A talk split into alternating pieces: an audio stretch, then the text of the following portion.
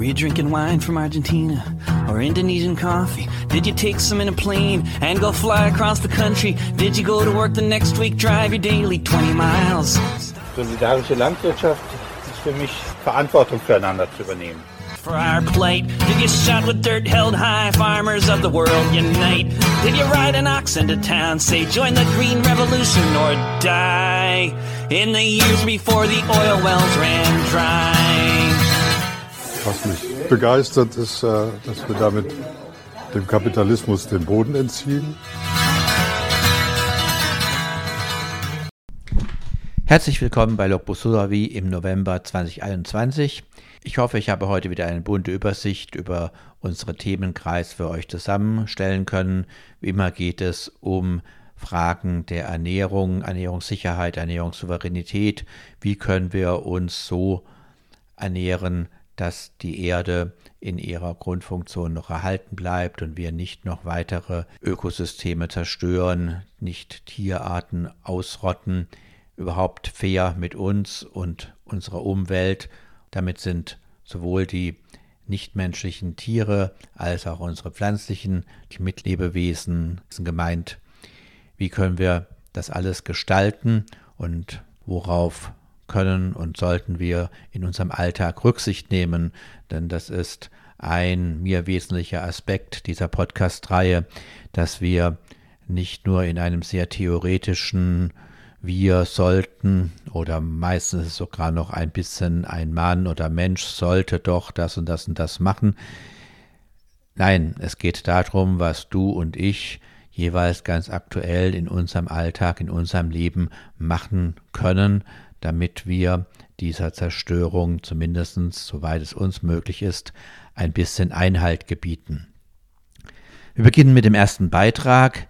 Da geht es um die Tötung vieler Millionen Lebewesen. Und zwar im Rahmen der Corona-Maßnahmen wurden fast die gesamte europäische Netzzucht vernichtet, denn weil die Tiere das Coronavirus selbst übertragen können, wurden schon letztes Jahr Millionen von Netzen, insbesondere in Dänemark, vergast oder wie in der Fachsprache gesagt wird, gekeult. Nun würden diese Tiere ohnehin einen frühen Tod sterben, nachdem sie vorher ihr bedauernswertes Leben in engen Käfigen zugebracht hatten. Und insofern kann möglicherweise zynisch gesagt werden, immerhin hatten sie es damit früher hinter sich. Die Frage ist aber, soll dieser unethische und unmenschliche Schwachsinn nun wieder weiter aufgenommen werden? Und hierzu gibt es natürlich klare Positionen von Tierrechtsorganisationen und Menschen, die ihre nichtmenschlichen Mitlebewesen nicht wie Objekte behandeln wollen. Fabian Eckstadt von Lora München hat ein Interview geführt hinsichtlich einer Petition für das Ende der Netzzucht und hat dafür Thomas Peach interviewt, der von der Organisation Vier Pfoten sich dafür einsetzt, dass jetzt mit dieser unethischen Netzzucht endlich Schluss ist. Den Beitrag hören wir uns gerne an. Wir haben im Rahmen einer gemeinsamen Kampagne der Fur Free Alliance, das ist ein Zusammenschluss von über 30 Tierschutzorganisationen weltweit, Unterschriften gesammelt, und zwar fast 900.000.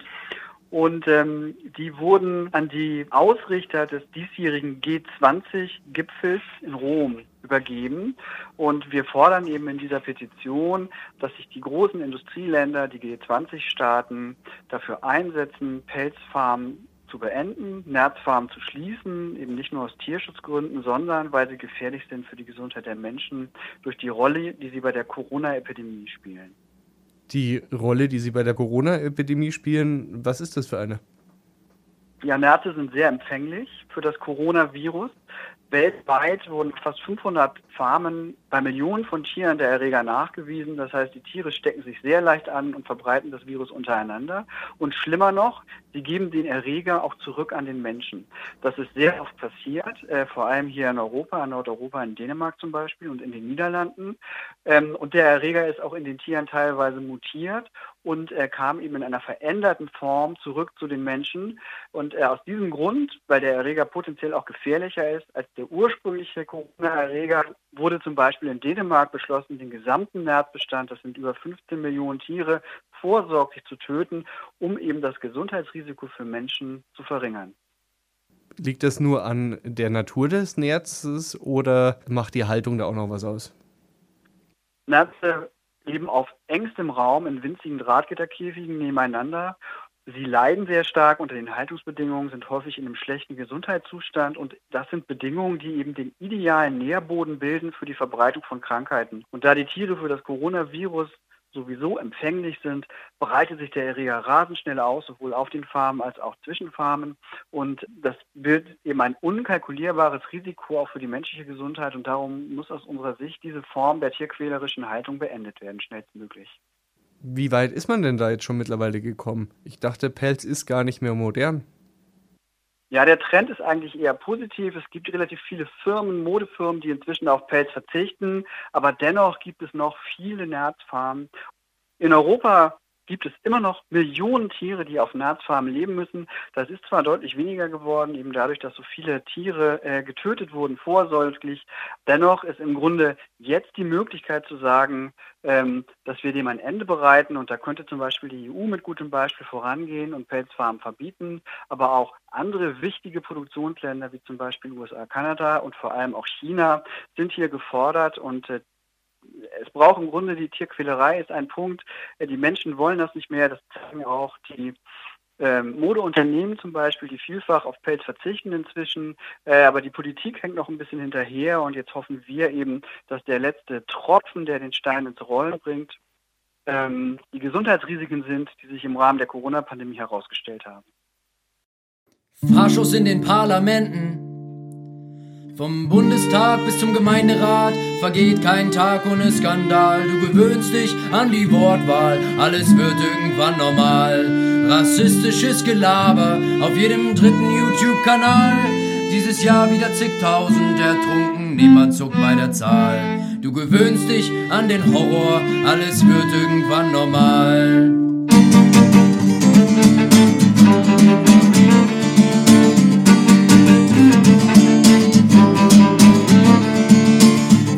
Die Demokratie aushalten können, wenn wenig bleibt, was man aushöhlen kann. Auf sumpfigen Wiesen gehen die Spielleute mit Irrlichtlaternen auf Rattenfang.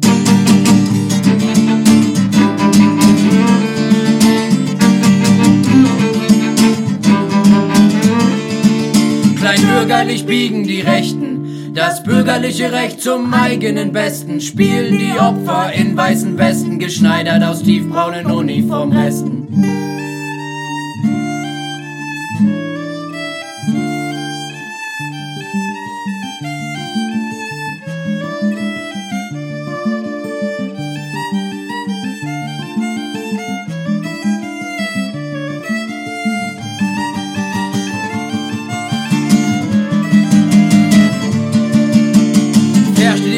Der Lage, Deutsche bauen wieder Lager und das am helllichten Tage, deutsche Mobs auf deutschen Straßen, die andere Menschen jagen, zu viele, die das ertragen, zu viele, die zwar nicht ja, aber zu leise Nein sagen.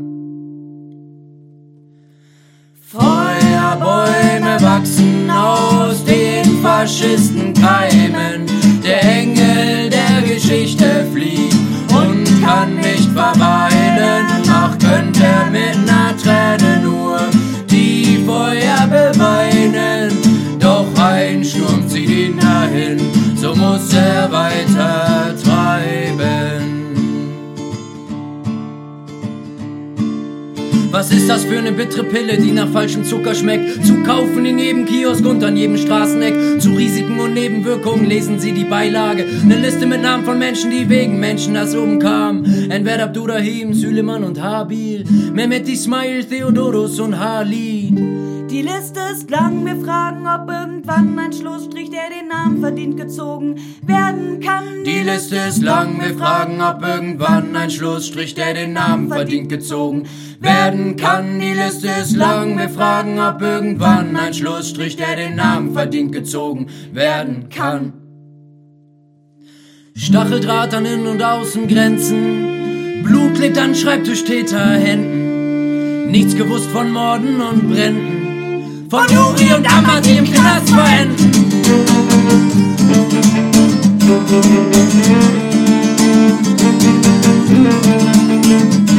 Wer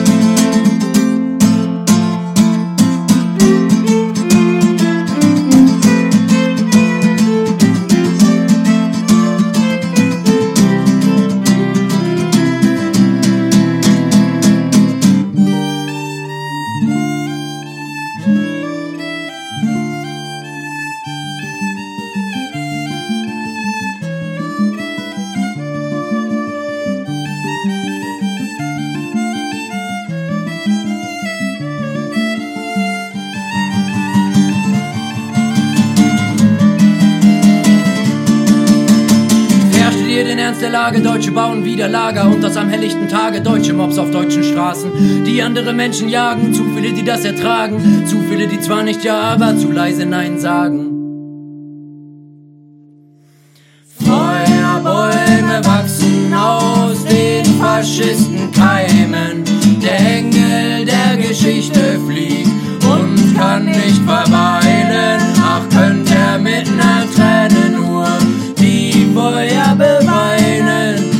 Doch ein Sturm zieht ihn dahin, so muss er weiter treiben.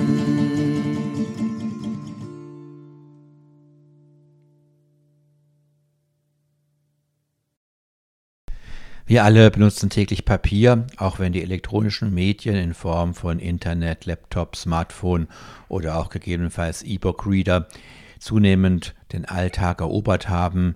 Wir haben täglich Papier in der Hand und Papier, das wissen wir alle, aber machen es uns wahrscheinlich oft nicht bewusst, wird aus Holz hergestellt. Ich fand schon als Jugendlicher diesen Gedanken, dass ein lebendiger Baum gefällt, getötet wird und dann in so etwas Banales wie Zeitungspapier oder Klopapier oder auch nur die Werbeblättchen verwandelt wird, sehr bedrückend. Heutzutage ist vieles, was uns in Papierform erreicht, in Form von Recyclingpapier ausgeführt, was einen erheblichen Fortschritt darstellt. Dennoch, es ist überraschend, die Mehrzahl der Bäume muss ihr Leben immer noch für die Papierherstellung lassen und das ist insgesamt kein guter Gedanke, nicht nur für unsere pflanzlichen Mitlebewesen, sondern auch für die Erde, das Klima und das Gesamtökosystem, in dem wir uns alle bewegen. Mit dieser Fragestellung hat sich auch Lora München auseinandergesetzt und ein Interview zu Recyclingpapier und welche Möglichkeiten es hier gibt und was dabei zu beachten ist, geführt. Das hören wir uns jetzt an. Die Holzpreise in Deutschland sind innerhalb von einem Jahr um 145 Prozent gestiegen. Es gibt weiterhin zweistellige Zuwachsraten monatlich. Im Manager-Magazin vom 4.8. gibt es dazu ein interessantes Interview unter dem Titel Der deutsche Wald wird leer gekauft. Gibt es zu wenig Holz in Deutschland, frage ich unseren Experten Martin Glöckle von Pro Regenwald. Es gibt eigentlich nicht zu wenig Holz. Die Schwierigkeit ist eher, wie wir das Holz nutzen. Und dass wir einerseits viel Holz exportieren, sei es nach China und auch in die USA. Und die zusätzliche Nutzung ist, dass wir eben viel als Biomasse verwenden. Das heißt, das Holz einfach nur verheizen und eben nicht als Rohstoff oder Baustoff dann zur Verfügung steht oder für andere Nutzungsformen. Konkurrierende Nutzungspfade. Export, Verheizen, Baustoffe, Palettenbau, Textilien. Und dann ist da noch der Nutzungspfad Papier. Jeder fünfte Baum, der gefällt wird, stirbt für Papier, 20 Prozent. Von den nicht verheizten Bäumen ist es jeder zweite, 50 Prozent. Weil es nach wie vor so ist, dass viele Leute Recyclingpapier nicht attraktiv finden oder dass ihnen zu dunkel ist, auch wenn das immer schwieriger wird, das so zu erkennen. Und weil natürlich die Papierindustrie oder aber auch die, die Forstindustrie das Problem haben, dass Recyclingpapier natürlich weniger Frischfaser benötigt und sie natürlich entsprechend ihr Produkt deswegen auch feil bieten und sich dafür einsetzen, dass das weiter genutzt wird. Und dann so Begriffe wie ähm, Papier aus nachhaltiger Forstwirtschaft im Umlauf sind, die letztlich aber nicht das sind, was draufsteht. Das einzige wirklich nachhaltige Label ist der blaue Engel.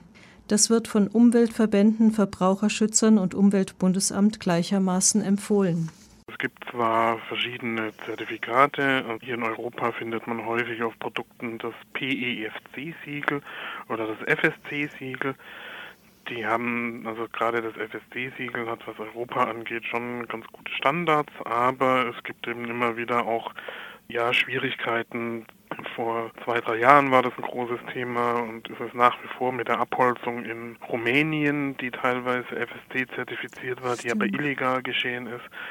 Und PFC hat einfach schwächere Standards. Wesentlich sinnvoller wäre tatsächlich der Einsatz von Recyclingpapier und da gibt es mit dem blauen Engel ein sehr glaubwürdiges und gutes Siegel. 80 Prozent unseres Holzbedarfs für Papier kommt aus Wäldern und Holzplantagen anderer Länder schätzt Abenteuer Regenwald. Martin Glöckle sieht aber weniger den Regenwald in Gefahr als europäische Primärwälder, vor allen Dingen in Rumänien, Russland und der Ukraine. Also wir hier in Europa beziehen jetzt oder wir in Deutschland beziehen nicht so viel Papier für die Produktion aus dem Regenwald. Wir beziehen hauptsächlich unser Papier aus Skandinavien, Osteuropa. Ein Kilogramm Papier verbraucht 2,2 Kilogramm Holz große Mengen an Wasser, Energie und Chemikalien. Recyclingpapier spart dagegen 60 Prozent Energie, 70 Prozent Wasser und der blaue Engel erlaubt nur vergleichsweise harmlose Chemikalien. Die Herstellung von Recyclingpapier braucht deutlich weniger Chemikalieneinsatz, deutlich weniger Energie und Wasser. Also es braucht ein bisschen Zufuhr von, von frischen Fasern, aber Papier kann bis zu sieben oder achtmal recycelt werden. Es gibt sogar Studien, die gehen noch von viel mehr aus. Aber Papier könnte einen durchaus höheren Umlauf haben, als es bisher hat. Auf meine Frage, ob Hanf vielleicht eine gute Alternative zu Holz wäre, reagiert Martin Glöckle von Pro Regenwald Verhalten. Hanf wird auch verwendet für Papier. Es gibt unterschiedliche Arten. Also früher war es, war es die Regel, dass es ganz normal in Landkarten, Bücher, Zeitungen und so weiter mit, mit Hanf waren. Pa ähm, Papier aus Holz war dann aber irgendwann einfach die billigere Variante, ist es nach wie vor. Und ähm, Hanf nutzt man zum Beispiel für, für recht edle Papiere, zum Beispiel Urkunden. Es wird auch in Banknoten eingesetzt, in solchen Sachen. Die Schwierigkeit ist, dass ja letztlich eine 1 zu 1 Ersetzung auch nichts bringt. Also ich meine, wenn man jetzt das Papier aus Holz ähm, durch Hanf ersetzen würde, müsste man dann den Hanf auch irgendwo anpflanzen. Ein Hektar Hanf bringt drei bis fünfmal so viel Zellstoff wie ein Hektar Holz. Und der Hanf erreicht nach wenigen Monaten gut vier Meter Höhe, kann jedes Jahr neu geerntet werden. Hanf ist ein Bodenverbesserer und bereitet den Boden für nachfolgende Pflanzen vor verteidigt sich selbst, ist komplett nutzbar und braucht wenig bis gar keine Düngung. Fazit. Mit dem blauen Engel und der Papiertonne haben Verbraucherinnen die derzeit nachhaltigste Möglichkeit der Papiernutzung. Ich persönlich würde mir aber eine Politik wünschen, die den Nutzungspfad Papier und am besten auch Kunstfasern aus Holz aus der Holzverwertung vollständig herausnimmt. Recyclingpapier sollte zur Norm werden. Die geringen Mengen Frischzellstoff, die weiterhin benötigt werden, können umweltschonend aus Hanf gewonnen werden. Und für die Zukunft wünschte ich mir, dass wir jede Menge Hanftextilien aus heimischem Anbau und heimischer Produktion haben, die sich am Ende ihres Lebens, wenn Tauschen, Umarbeiten und Reparieren nicht mehr helfen, in Papier verwandeln, so wie es ursprünglich in China und später lange in Europa war. Damals brauchte man keine Chemie.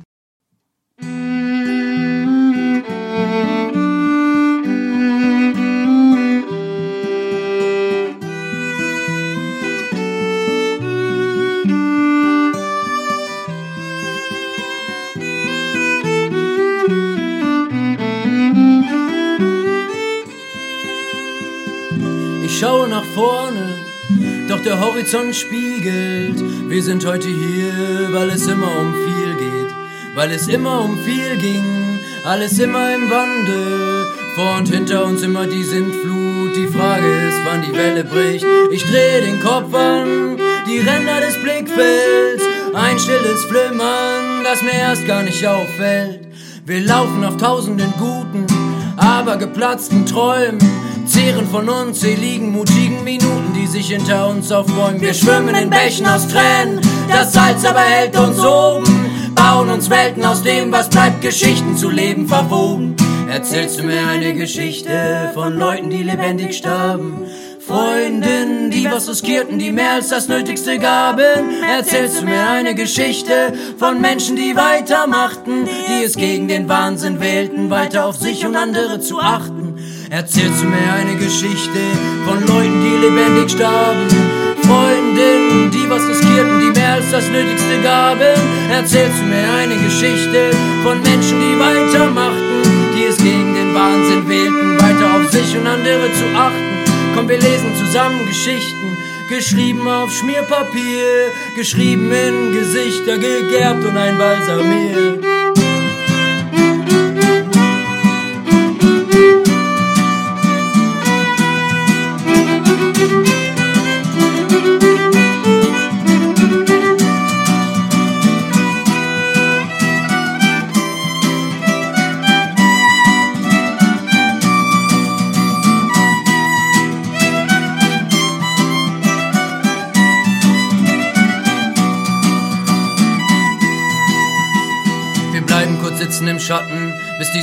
Weniger brennt. Bis der Regen kommt, uns mit süßen Tränen in Richtung Ozean zu schwemmen. Ja, wir bleiben kurz sitzen im Schatten, bis die Sonne weniger brennt. Bis der Regen kommt, uns mit süßen Tränen in Richtung Ozean zu schwemmen. Nicht, dass wir jemals ankommen können, wer hat schon mal das Meer gesehen? Nicht, dass wir beim Versuch darauf zu laufen darin untergehen. Nicht, dass wir jemals ankommen können, wer hat schon mal das Meer gesehen? Nicht, dass wir beim Versuch darauf zu laufen darin untergehen. Nicht, dass wir jemals ankommen können, wer hat schon mal das Meer gesehen? Nicht, dass wir beim Versuch darauf zu laufen darin untergehen.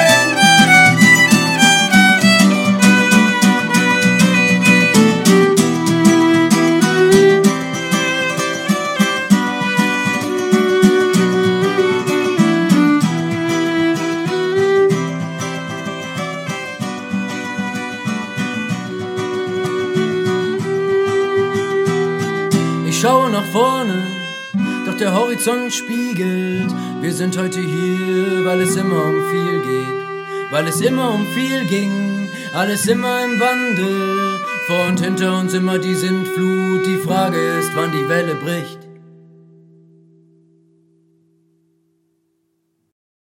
Kaffee ist nicht nur ein wohlschmeckendes und viele Menschen im Tag begleitendes und wachmachendes Getränk. Kaffee ist auch der Rohstoff mit dem höchsten Handelswert nach Erdöl. Dies ist ein Umstand, den wir uns normalerweise nicht so bewusst sind. Aber tatsächlich ist Kaffee ein Multimilliardengeschäft und das seit vielen Jahrzehnten. Ähnlich wie beim Öl bestehen daher beim Kaffee auch Kartelle und Absprachen und Kontrollen, die sicherstellen, dass die jeweils richtigen Kapitalistinnen auch genügend an diesem Kaffee verdienen. Leider ist es beim Kaffee so, dass für die Produzentinnen oder die Länder, wo der Kaffee denn hergestellt wird, die Kaffeebohne ist damit gemeint, relativ wenig übrig bleibt. Anders als die Erdöl exportierenden Ländern ist es den Kaffeeproduzierenden Ländern noch nicht gelungen, hier eine eigene Kartellmacht aufzubauen.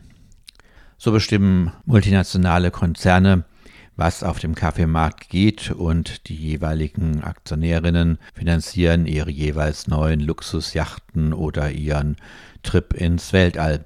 Der Kaffeepreis ist daher durchaus ein politischer Preis und wenn er steigt oder fällt, dann hat das ganz erhebliche Auswirkungen, nicht nur für uns als Konsumentinnen, sondern eben auch in der Welt der Reichen und Schönen beim Geldverdienen. Deswegen ist es wichtig, dass der Kaffeepreis nicht so niedrig ist. In diesem Zusammenhang haben die Kollegen von Radio Korax aus Halle einen interessanten Beitrag gemacht unter dem Titel Kaffeekrisen, wie teuer darf Kaffee sein? Oder anders gefragt, das steht ja nicht in dem Titel, wie billig darf er maximal sein? Haben die Kollegen sich informiert, wie denn diese Kaffeepreise zustande kommen und wer da alles Einfluss ausübt, damit, wie gesagt, die richtigen Leute Geld verdienen. Vielen Dank für den Beitrag nach Halle. Ob Bialetti, French Press, Filter, Siebträger. Ob mit Milch, mit Hafer, mit Zucker oder schwarz. Ob Arabica oder Robusta. Morgens, mittags um Mitternacht. Kaffee. Eins der beliebtesten Genussmittel des 21. Jahrhunderts. Laut einer Statista-Erhebung trinkt in Deutschland jeder Mensch täglich bis zu einem halben Liter Kaffee. Steh einfach mal auf, wie fast jeden Tag. Nimm dir einen Krümel, wenn du Kekse magst. Kaffee, Kaffee, Kaffee, drin in meiner Kanne. Kaffee, Kaffee, Kaffee, steck mich in die Tasche. Wir blicken auf Brasilien, das Land, in dem der meiste Kaffee weltweit produziert wird. Im letzten Jahr wurden fast 41 Millionen Säcke Kaffee aus dem Land exportiert. Das entspricht etwa einem Viertel der Erntemenge global gesehen. Auch schon im letzten Jahrhundert wurde in Brasilien Kaffee produziert. Am 29.10.1929, also heute vor ungefähr 90 Jahren, musste die Kaffeebörse in Rio de Janeiro schließen. Grund dafür war eine Kaffeeüberproduktion, sodass die Preise für Kaffee rasant in den Keller schossen. Nach dem Zweiten Weltkrieg führte man daher Quoten für jedes kaffeeproduzierendes Land ein, um einen weiteren Kaffeepreisverfall zu vermeiden.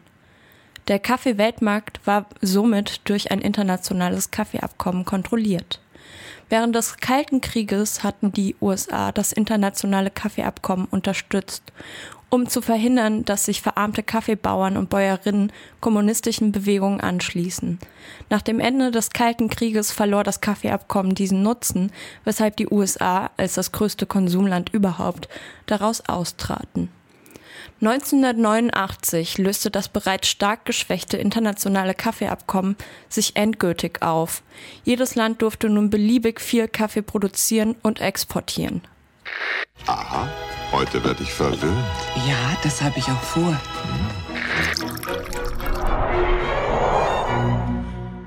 Bis in die 1990er Jahren war Brasilien, Kolumbien und Indonesien die drei größten Kaffeeproduktionsländer.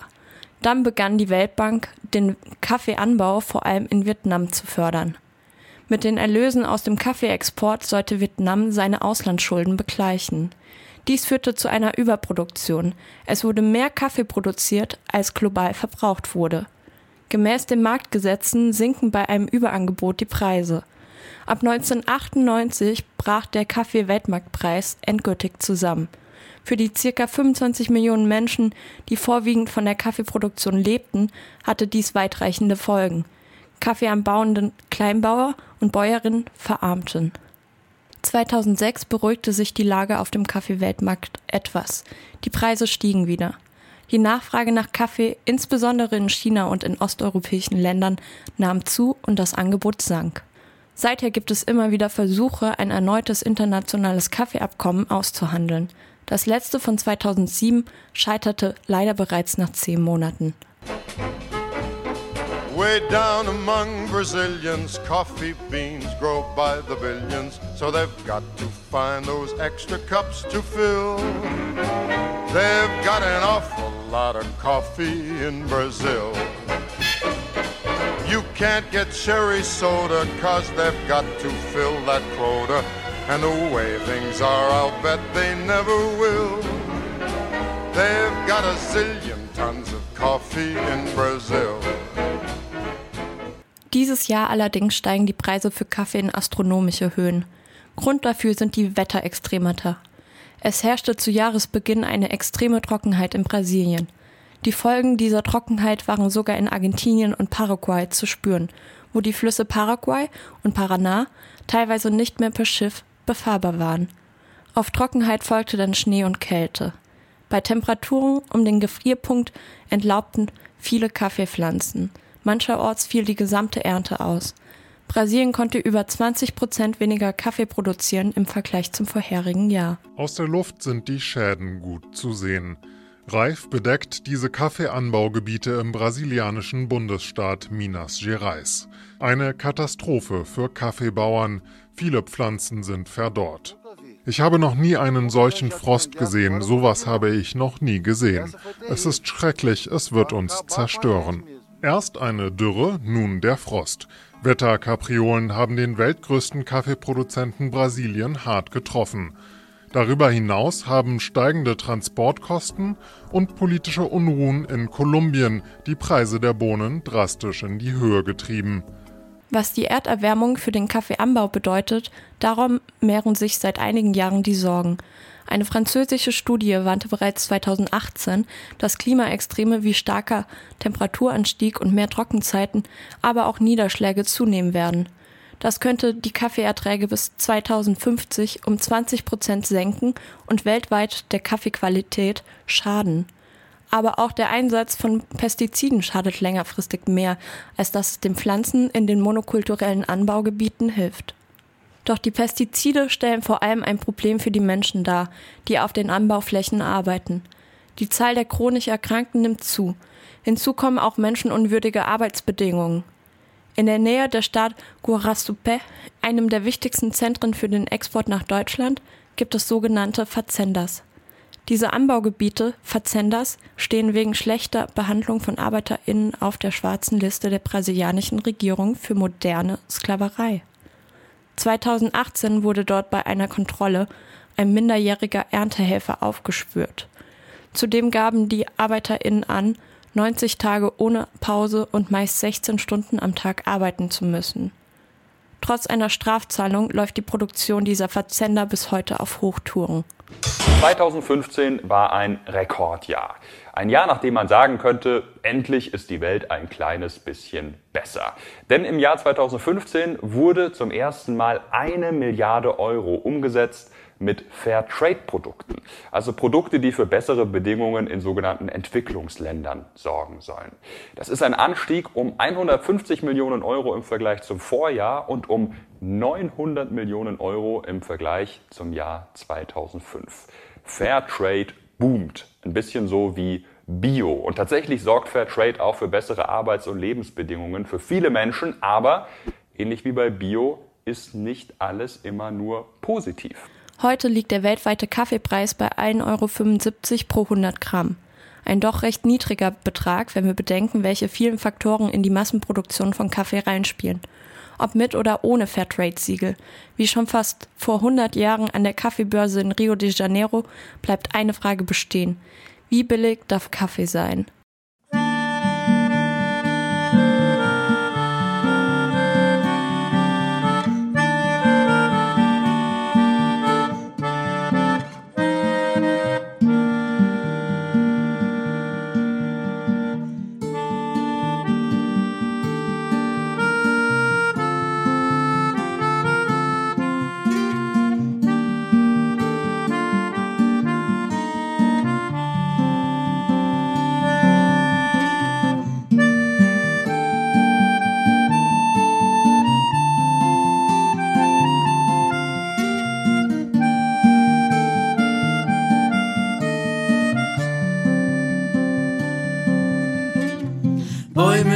Ziehen an der Autobahn vorbei. Plantagen in Reih und Glied wiegen sich alle gleich. Im Wind, der vorüberstreicht, wenn er sich zum Sturm erhebt, fallen sie allzu leicht. Alle auf einen Streich. Wurzeln stehen flach im Sand. Wassermangel, Sonnenbrand, willkommen in der Monokultur, sie ist abgebrannt.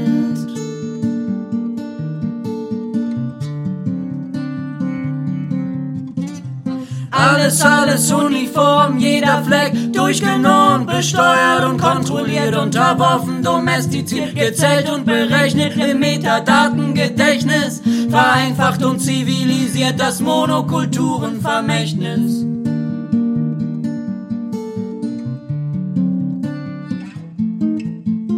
Den Augen des Staates ist alles zuwider, was nicht klar offenbart ist und was sich nicht eingliedert.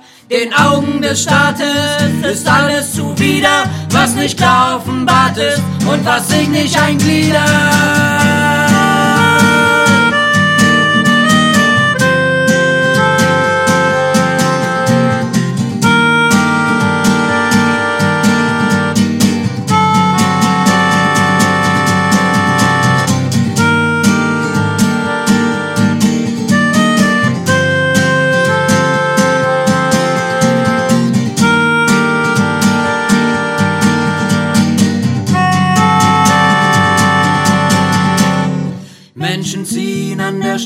Straßenbahn vorbei.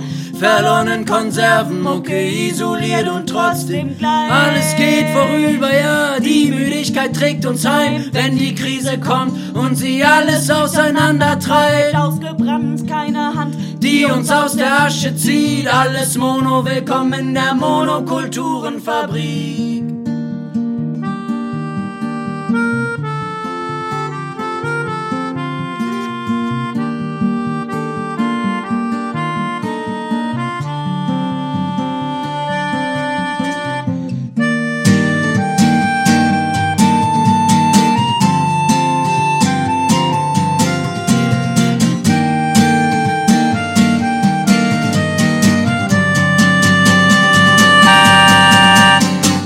Augen des Staates ist alles zuwider, was nicht klar offenbart ist und was sich nicht eingliedert. Doch das Leben, es regt sich in den Rissen und Falten. Widerspenstige Geister lassen sich nicht verwalten. Lassen sich nicht reduzieren, einsperren, disziplinieren. Wilde Gärten, in denen das Leben lustvoll rebelliert. Das vielleicht und das manchmal. Das dazwischen daneben. Das wunderschöne und perfekte und haarige Leben. Es blüht auf den Brachflächen, bricht durch die Straßen. Wächst in den Ecken, die die Autoritäten vergaßen. Blaulicht kreist an unserem Versteck vorbei. Wir schirmen die Kerzen ab, kein Licht, das auf die Straße scheint. Dann bauen wir weiter Bomben aus Erde und Blumensamen, singen alte Lieder und geben uns neue Namen. Komm zu. Schlafen ein Arm in Arm, morgen gibt es genug zu tun.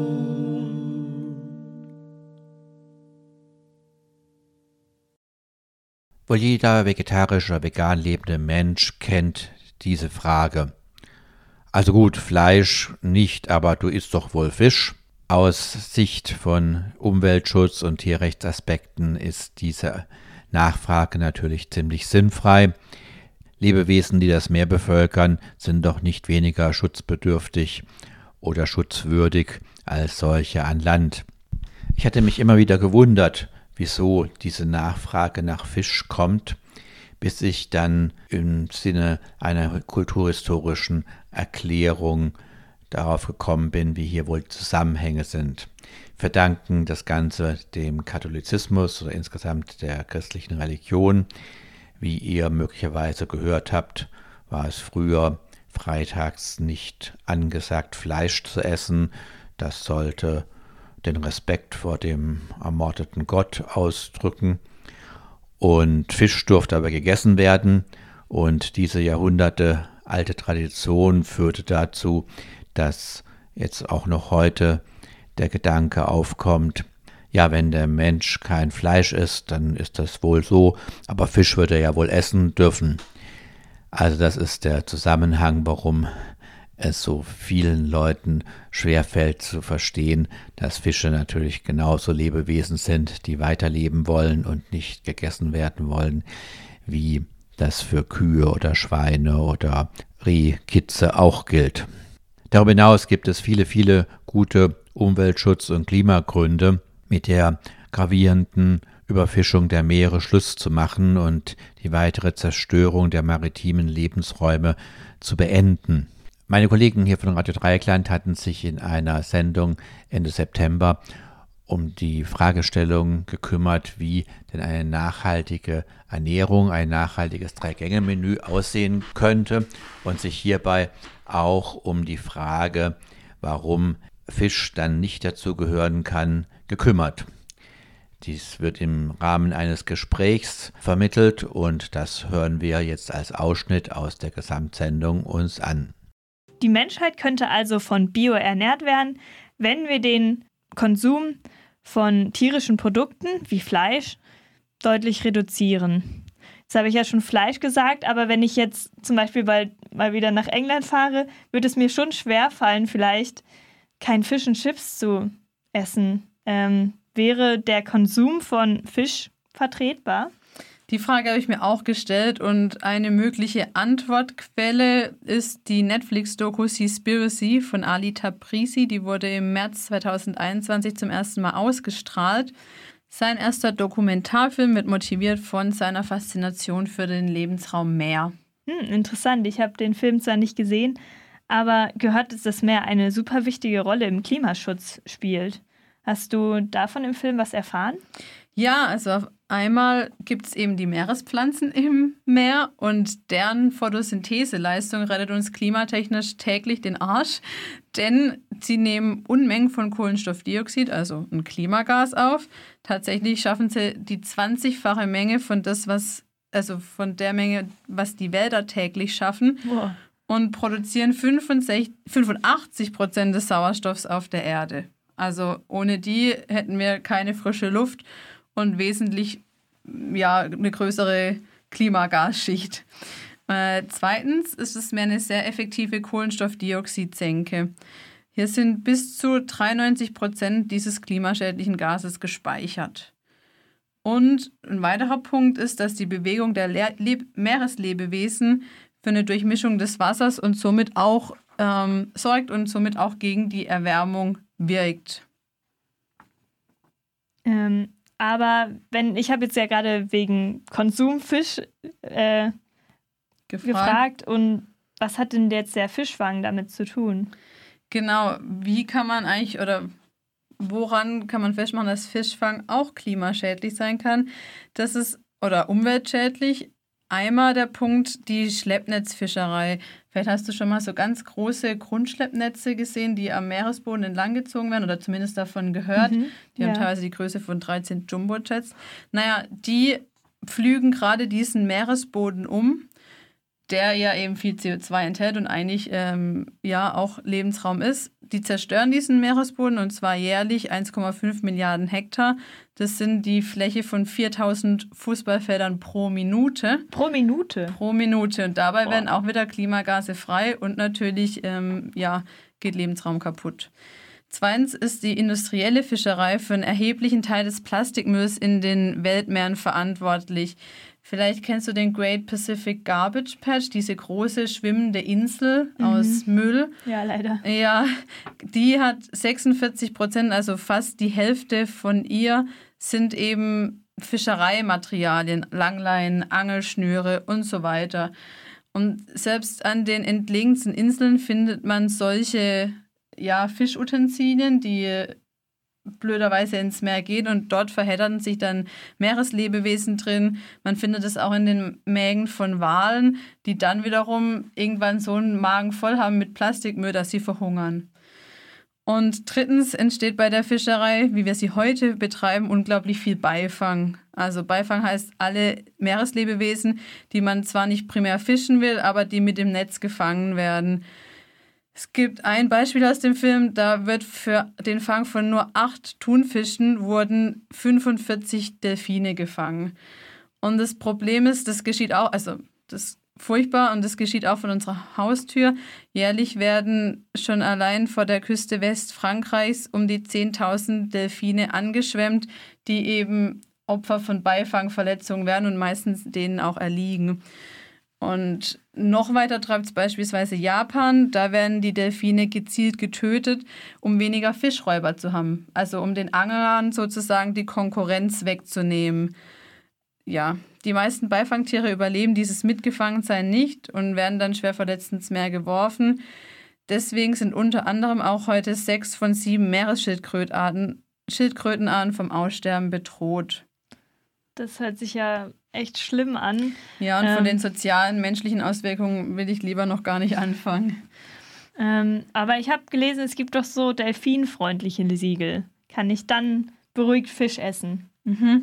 Ja, leider bekommen die Institute, die die Siegel verleihen, Geld dafür. Also zertifizieren sie lieber einen Betrieb zu viel als einen zu wenig.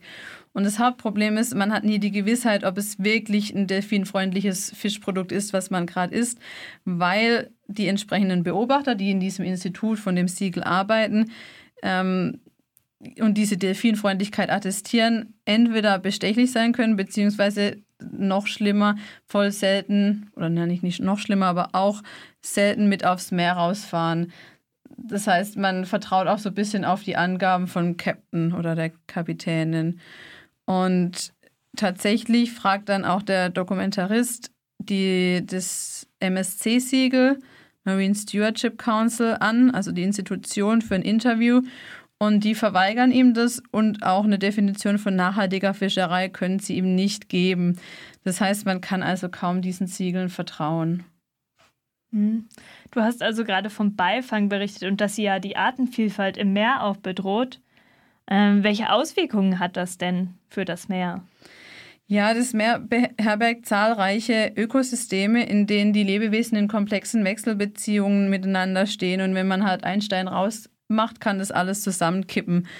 Beispielsweise Haie. Viele Menschen haben eigentlich Angst vor denen, aber die sind vom Aussterben bedroht. Sie verzeichnen einen Rückgang von 80 bis 99 Prozent, je nach Haiart. Haie werden zum Beispiel auch als Beifang gefangen und verletzt oder sie werden vor allen Dingen in Asien für eine wirklich geschmacklose, aber statusträchtige, statusträchtige Haifischflossensuppe getötet. Mhm. Also da, man schneidet tatsächlich den Hai in die Flosse ab, schmeißt den Kadaver weg, macht nichts damit und isst dann so eine, also verkauft die Flossen. Ja, das hat sehr drastische Folgen, wenn die Hai-Population immer kleiner werden, weil die eine sehr wichtige Rolle für ihr Ökosystem spielen. Sie stehen sozusagen auf der obersten Nahrungsebene und essen oder fressen Fische in unterliegenden Nahrungsebenen. Also sind Jäger und diese kleineren Fische fressen wiederum noch kleinere Fische und irgendwann sind wir dann auch bei den Meerespflanzen. Wenn jetzt also die Haie fehlen, dann nehmen die Lebewesen auf der nächsten Ernährungsstufe Überhand und das kann zum Beispiel dazu führen, dass die dann ähm, ja, der, ihre, ihre Beute komplett ab grasen oder ab, äh, ähm, ja, aussterben lassen. Klar, das schwankt dann, wenn die Populationen erholen sich. Aber auch die Meerespflanzen werden dann eben stark abnehmen. Und außerdem gibt es noch die Wechselbeziehung mit den Vögeln. Ähm, wenn Haie jagen, dann fliehen manche Beutetiere, also kleine Fische, an die Meeresoberfläche. Und da freuen sich dann schon die Seevögel drauf. Die haben dann wie ihr Buffet angerichtet. Tatsächlich heißt es also, wenn ich weniger Haie habe, dann sinken, sinken auch die Seevögelpopulationen. Genau, an diesem Beispiel sieht man vielleicht, wie wichtig eine Tierart für den Erhalt der Ökosysteme ist. Sie sorgen nämlich auch indirekt für die Buntheit der Korallenriffe. Ähm, der Doku zufolge werden 2050 bis 90 Prozent aller Korallen weg sein. Das liegt nicht nur am Klimawandel, also das mit der Korallenbleiche, weil die Meere übersäuern, sondern auch mit dem zunehmenden Fischmangel, der durch unsere Überfischung wieder ähm, zustande kommt.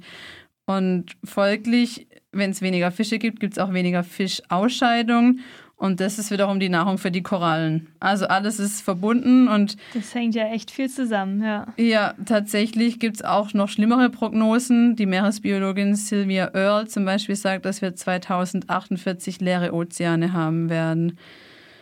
Genau. Weiteres Beispiel. Wir, ja. Dass das nicht stimmt. Also, dass wir das noch umkehren können, wenn wir unseren Fischkonsum auch drastisch reduzieren. Ähm, Fischkonsum in Meeren haben wir jetzt aber ja von gesprochen. Es gibt ja auch Aquakulturen, also Fisch, der nicht im Meer gefangen wird, sondern extra dafür kultiviert wird. Mhm. Kann man da denn das Guter beziehen? Da fällt ja Beifang und auch die Klimaschäden fallen dann ja eigentlich weg. Absolut, das ist ganz richtig. Ich hatte es auch gehofft, weil Lachs zu meinem Lieblingsessen eigentlich zählt, aber leider muss ich dich da enttäuschen, denn die Haltung der Tiere auf engstem Raum ist sehr problematisch. Die Lachse schwimmen da ganz dicht an dicht im Kreis, also beispielsweise. Und diese Tiere in Aquakulturen sind super anfällig für Krankheiten. Also das wurde da beispielsweise ein, ja, eine Lachspopulation gezeigt, die von Seeläusen am lebendigen Leib aufgefressen wurde. Mhm. Und diese Tiere fressen eben oder produzieren unglaubliche Mengen von organischem Abfall, was wiederum die Meere verseucht. Also ähm, ich meine, dass die Aquakulturen nur ein paar von Schottland schon mehr organische Abfallfälle als ganz Schottland produzieren. Und also das, was sie ausscheiden. Genau, die Ausscheidung geht nur darum. Und das Hauptproblem ist, dass es für ein Kilogramm Lachs wesentlich mehr Kilo Fischfutter braucht. Das heißt, da hat man wiederum auch ganz wieder viele Fische, die man aus dem Meer rausnimmt, um den Lachsen dann ihr Fischmehl zu geben.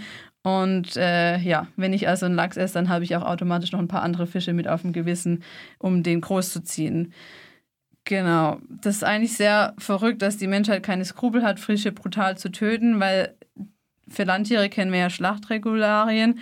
Fische erleben Stress, ersticken, kriegen in den Netzen Verletzungen. Und man muss sagen, sie sind nicht minder komplex aufgebaut als wir anderen Wirbeltiere haben außerdem auch die gleichen Schmerzrezeptoren, chemisch, mechanisch, thermisch und noch zusätzlich das Seitenlinienorgan, was ihnen hilft, Meeresströmungen und Bewegungen im Meer festzustellen. Studien zufolge können sie auch nämlich Empathie empfinden. Also, mhm.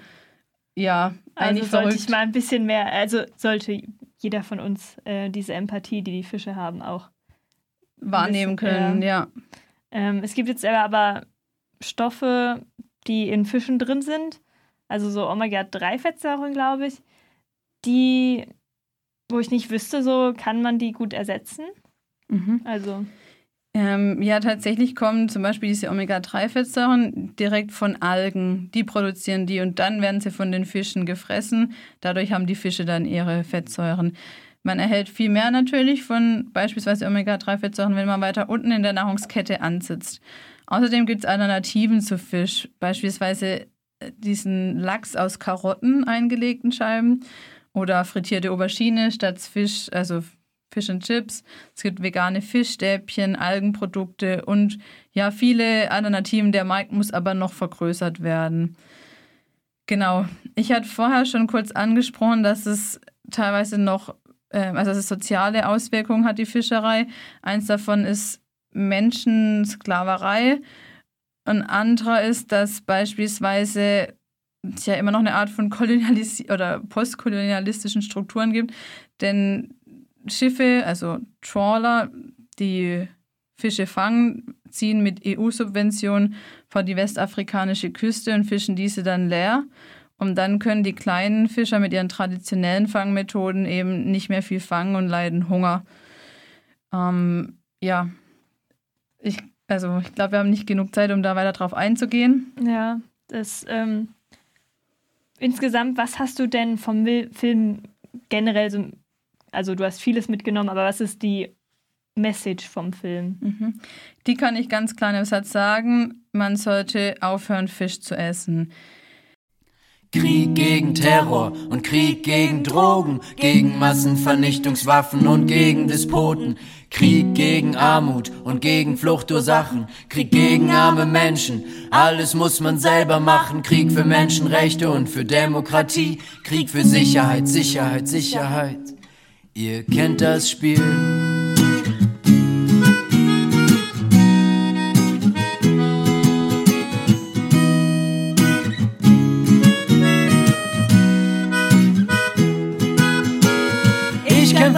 Kämpfe nicht, richte meine Waffe nicht auf Menschen, die so sind wie ich, Menschen, die so sind wie ich. Ich teile eure Ziele nicht, ziele nicht auf unbekannte Feindbilder und Schreckgespenster Menschen, auch wenn sie anders sind. Waffen suchen, Absatzmärkte, Arbeitsplätze hängen am Tropf. Keiner schließt die Mörderwerke, ich feier eure Siege nicht. Unter den Flaggen Särge, Staat, Nation, Übermensch, infizierte Gartenzwerge. Ich glaub nicht an Erzfeinde, nur dass wenn sie Erze finden, Öl, Gas und schöne Steine, dann lässt sich auch das erfinden.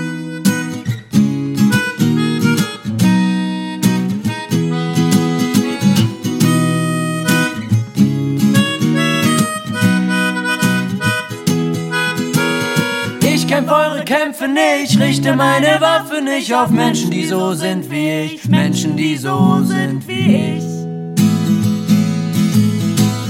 Ich teile eure Ziele nicht, ziele nicht auf unbekannte Feindbilder und Schreckgespenster Menschen, auch wenn sie anders sind. In anderen Ländern Aufstände bekämpfen, Reaktionen auf Supermächte und ihre Marionetten gegen Unterdrückung. Ihr wollt mich zum Soldaten machen? Ihr könnt mich mal. Kein Bock auf sich klein machen, buckeln und kriechen. Kein Bock auf die Choleriker und ihre Hierarchien. Kein Bock auf Korpsgeist und auf Vorgesetzte. Kein Bock auf Gruppendruck und ungeschriebene Gesetze. Kein Bock auf Soldat sein, auf Uniform tragen. Kein Bock, die Schikane und den Missbrauch zu ertragen. Kein Bock auf Wehrmachtsverherrlichung und Nazis. Kein Bock auf braune Scheiße, auch wenn sie heute blau-schwarz ist.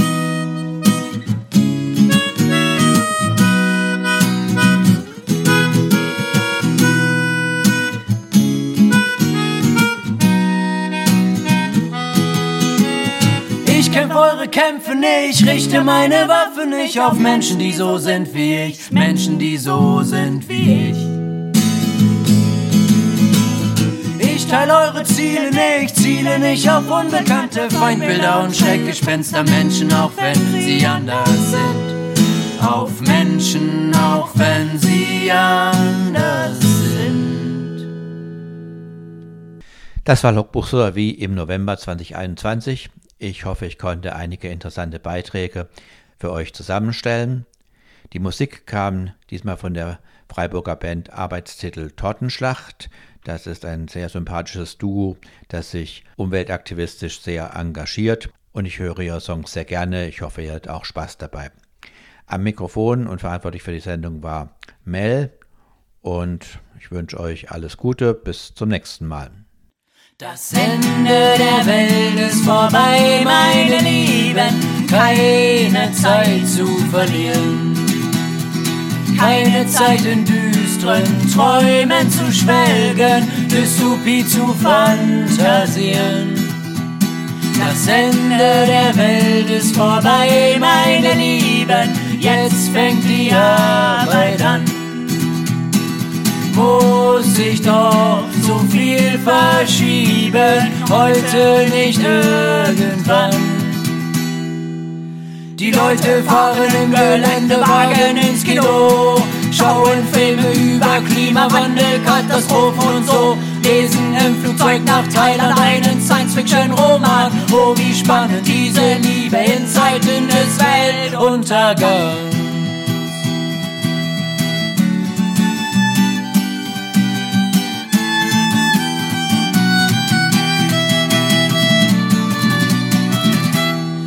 Apokalyptische Szenen, Apokalyptische Szenen, die Welt untergehen sehen. Prophetische Szenarien, die sich um das Ende drehen. Prophetische Szenarien, die sich um das Ende drehen.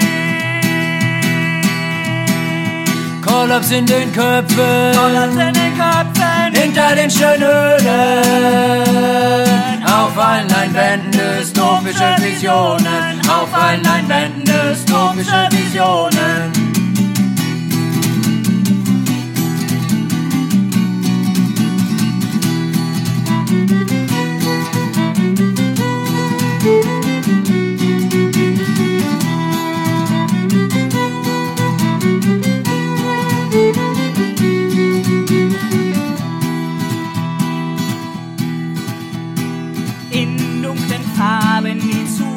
Zukunft ausmalen, so dass morgen die Farbe noch klebt. Zähl an Händen und Haaren, Schuhsohlen und Straßen, schwer ist es dann weiterzugehen. Allzu bequem scheint den Mut zu verlieren, wartend aufs jüngste Gericht. Heute für morgen auf schuldig plädieren, ändert die Umstände nicht. Apokalyptische Szenen, Apokalyptische Szenen, die Welt untergehen sehen. Prophetische Szenarien, die sich um das Ende drehen. Prophetische Szenarien, die sich um das Ende drehen. Kollaps in den Köpfen, Kollaps in den Köpfen, hinter den Schönhöhlen. Auf allen Leinwänden dystopische Visionen, auf allen Leinwänden dystopische Visionen. you